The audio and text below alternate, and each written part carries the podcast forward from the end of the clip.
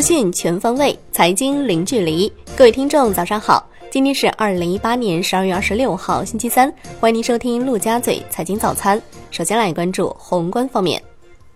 央行公告，为对冲金融机构缴存法定存款准备金、政府债券发行缴款等因素的影响，十二月二十五号以利率招标方式开展了五百亿元逆回购操作。当日有一千四百亿元逆回购到期，当日净回笼九百亿元。跨年资金利率走高，十四天期 s h i b o 报百分之三点一三，升至九月三十号以来的高点。发改委、商务部发布市场准入负面清单二零一八年版，这标志我国全面实施市场准入负面清单制度。负面清单以外的行业、领域、业务等各类市场主体皆可依法平等进入。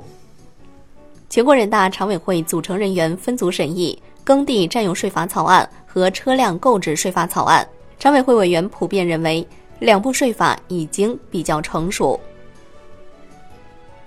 国务院表示，推进国有文化资本授权经营，形成国有文化资本流动重组、布局调整的有效平台，通过公司制改建，实现投资主体多元化的文化企业符合条件的可申请上市。多位税务人士表示。二零一九年发放二零一八年的年终奖个税优惠政策会设置过渡期，过渡期内会延续。这意味着个人年终奖可以少交个税，两万元或只交六百元个税。但目前税务部门还未收到正式文件，需要等待最终文件公布之后才能确定。成品油调价五连跌已成定局。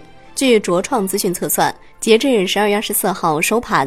本周期第七个工作日的原油变化率收于负百分之七点八二，相对应的成品油零售限价下调幅度是三百一十元每吨，折算之后，即九十二号汽油下调零点二四元每升，零号柴油下调零点二六元每升。来关注国内股市。沪指收跌百分之零点八八，最终报收在两千五百零四点八二点，最低探至两千四百六十二点。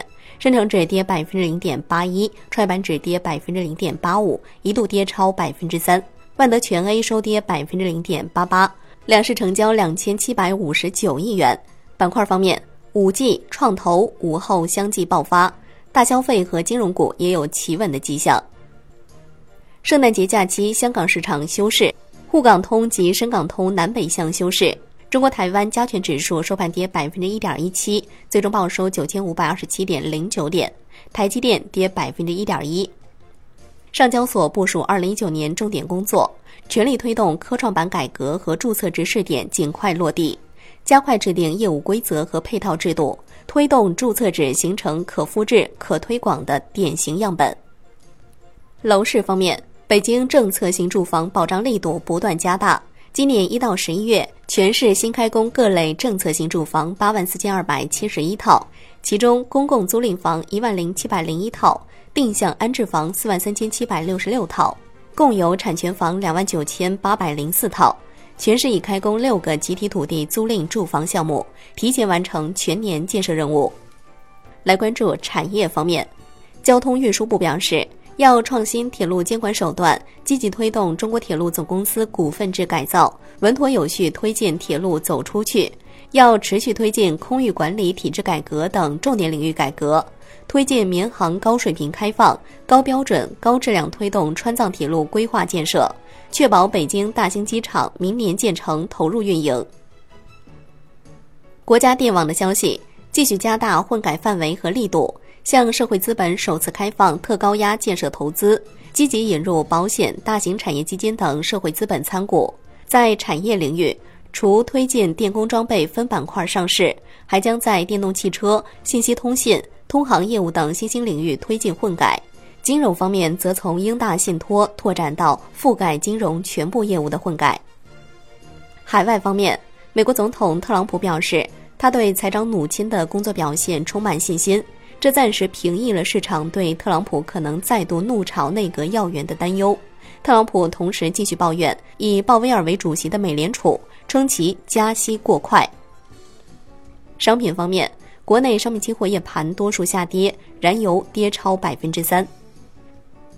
来关注债券方面，十年期主力合约涨百分之零点二二，持仓量六万零七百八十手，减仓九百零五手；五年期主力合约涨百分之零点一五，持仓量一万三千六百零五手，减仓六百二十六手。